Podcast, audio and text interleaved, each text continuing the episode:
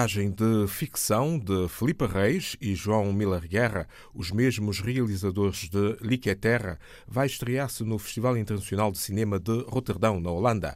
John África vai ser exibida em esteia mundial de 24 de janeiro a 4 de fevereiro de 2018. O filme resulta de uma coprodução das portuguesas Terra Treme e Uma Pedra no Sapato, da produtora brasileira Desvia e da produtora cabo-verdiana All. O presidente do Parlamento de Cabo Verde, Jorge Santos, recebeu do embaixador chinês no arquipélago as chaves do Palácio da Assembleia Nacional, que sofreu obras de remodelação. Jornalista Nélio dos Santos, da delegação da RTP. Depois de 18 meses de obras, o presidente do Parlamento recebeu simbolicamente as mãos do embaixador do Xiaokong, a chave que simboliza a entrega do remodelado Palácio da Assembleia Nacional. O Palácio da Assembleia Nacional é um símbolo da cooperação entre a China e Cabo Verde. E nós, se este ano celebramos 42 anos da cooperação entre a China e Cabo Verde, este palácio foi um dos projetos mais emblemáticos que marcou e tem marcado a amizade entre o povo chinês e o povo cabo-verdiano. A China é um dos principais parceiros de Cabo Verde e vai alavancar na Ilha de São Vicente uma zona de desenvolvimento económico exclusiva. E hoje, graças à evolução desta cooperação, estamos em, em, no momento de lançar a nível nacional um grande projeto, que é o projeto da Zona de Desenvolvimento Económico Exclusiva de Cabo Verde, sediado em Mindelo. Construído pela China, o Palácio da Assembleia Nacional foi inaugurado a 30 de outubro de 1985. Há 18 meses que vinha sendo remodelado pela cooperação chinesa. Recebeu obras de fundo, com destaque para o plenário, foi transformado num hemiciclo. Palácio da Assembleia Nacional de Cabo Verde, totalmente remodelado. Esta semana, o ministro dos Negócios Estrangeiros da China, Wang Yi, esteve em São Tomé e Príncipe. Sem datas marcadas, ficaram os grandes investimentos à luz da cooperação entre os dois países. Isto após o reatamento das relações bilaterais. Jornalista Ramos Algaça, da delegação da RTP. É o mais alto responsável do governo chinês a visitar São Tomé e Príncipe um ano depois dos 12 Estados terem reatado as relações diplomáticas e de cooperação. O chefe da diplomacia chinesa manteve encontros com os dirigentes máximos do país e, no final da visita, remeteu para o futuro o início das obras de remodelação e ampliação do porto e do aeroporto internacional.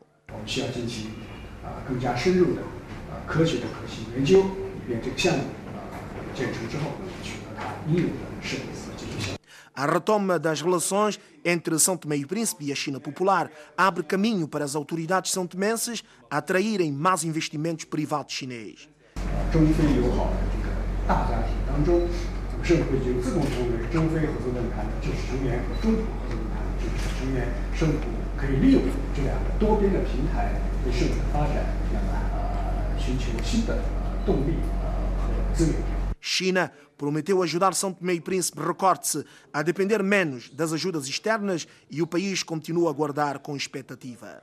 Uh, vamos contar e contamos sempre com a China para, de mãos dadas, uh, uh, acompanhar-nos nesta árdua luta que é pelo desenvolvimento econômico e social e bem-estar do povo de São Tomé e Príncipe.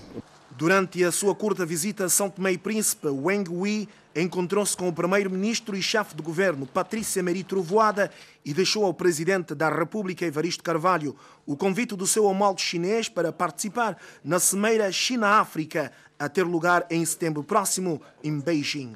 Ministro dos Negócios Estrangeiros da China visitou Tomé e Príncipe. Há cerca de um ano, a anestesista portuguesa Vera Barbosa criou a missão humanitária médico-cirúrgica Be Alive.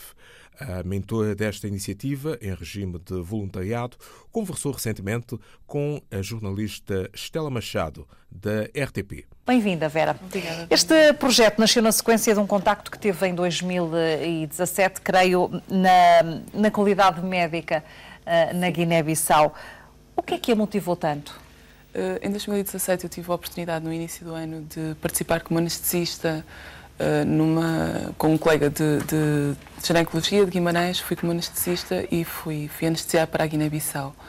De facto contactei com uma realidade um, muito dura, é um país extremamente pobre, um, país, um dos países mais pobres da África subsaariana, onde a taxa de mortalidade materno-infantil é uma das mais elevadas do, do mundo e onde se morre de coisas muito, muito simples. Os hospitais estão completamente estruturados, há uma carência muito grande de profissionais qualificados.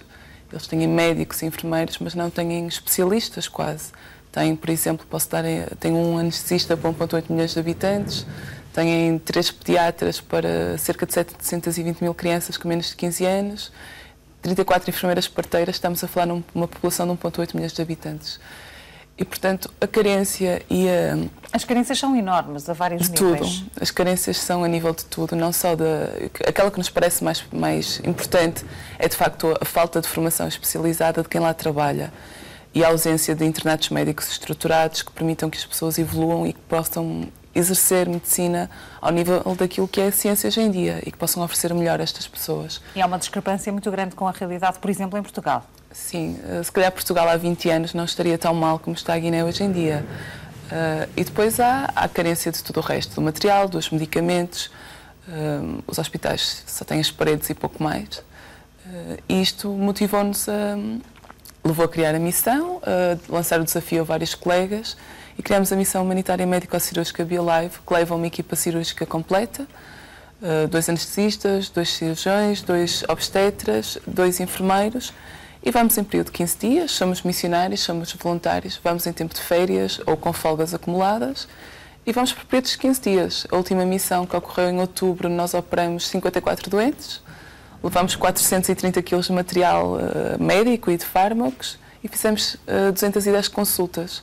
Portanto, o, o, o balanço é positivo nós... É, no meio de, de, todas essas carências e quando há tanta gente que pretende ajudar, até com, com outras missões, como, como a Vera deve conhecer, uh, o que é que pode fazer diferente esta associação? Um, que no fundo tem uma, uma, base genética portuguesa, ou seja, uma, uma, relação, uma relação forte com aquele povo.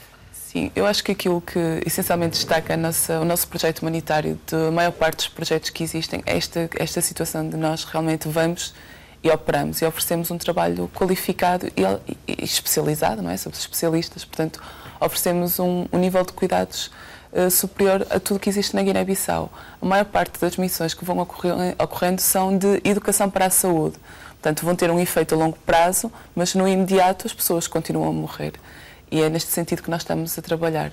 Nós não só operamos e fazemos consultas, como também integramos na nossa equipa algumas pessoas locais no sentido de lhes fazerem uma formação prática e teórico-prática daquilo que vamos fazendo, no sentido de eles ficarem o mais autónomos possíveis e que possam evoluir. Existe já uma, uma bolsa hum, de estudo que o vosso projeto criou com que objetivo? Sim, nós eh, no, na última missão resolvemos eh, criar uma criar uma bolsa de estudo em que oferecemos uma pagamos no fundo o, a formação eh, lá no local de um, neste caso é um curso de enfermagem de, um, de, uma pessoa local que nos ajudava, nomeadamente com o processo do oxigênio e do gerador, porque o local para onde nós vamos funciona com gerador, e que tinha muito interesse em ser um técnico de saúde, portanto surgiu esta oportunidade, a pessoa não tem, não tem, eh, não tem capacidade financeira para o fazer e a equipa BioLive prontificou-se a financiar toda a formação superior deste, desta pessoa.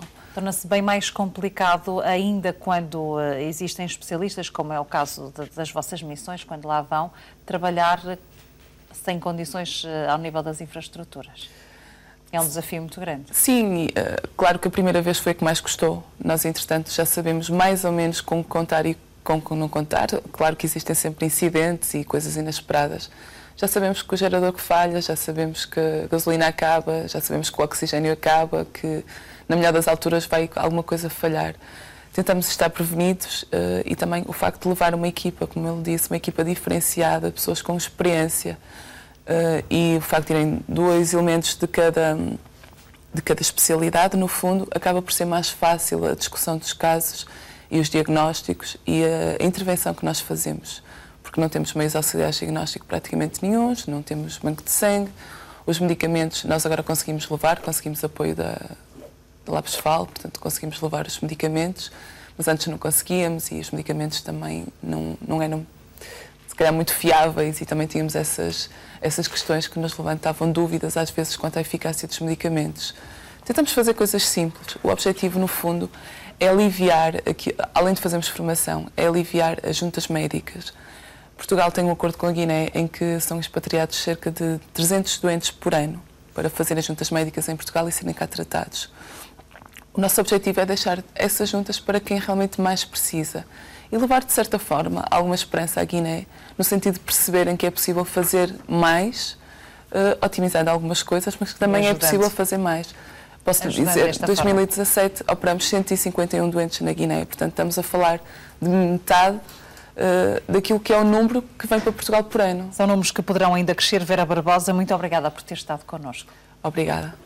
Jornalista Estela Machado, da RTP, em conversa com Vera Machado, a missão humanitária Be Alive, criada pela médica portuguesa, eh, partiu de Guimarães, Portugal, para a Guiné-Bissau e já permitiu realizar 141 cirurgias em apenas três deslocações a este país lusófono em África. Música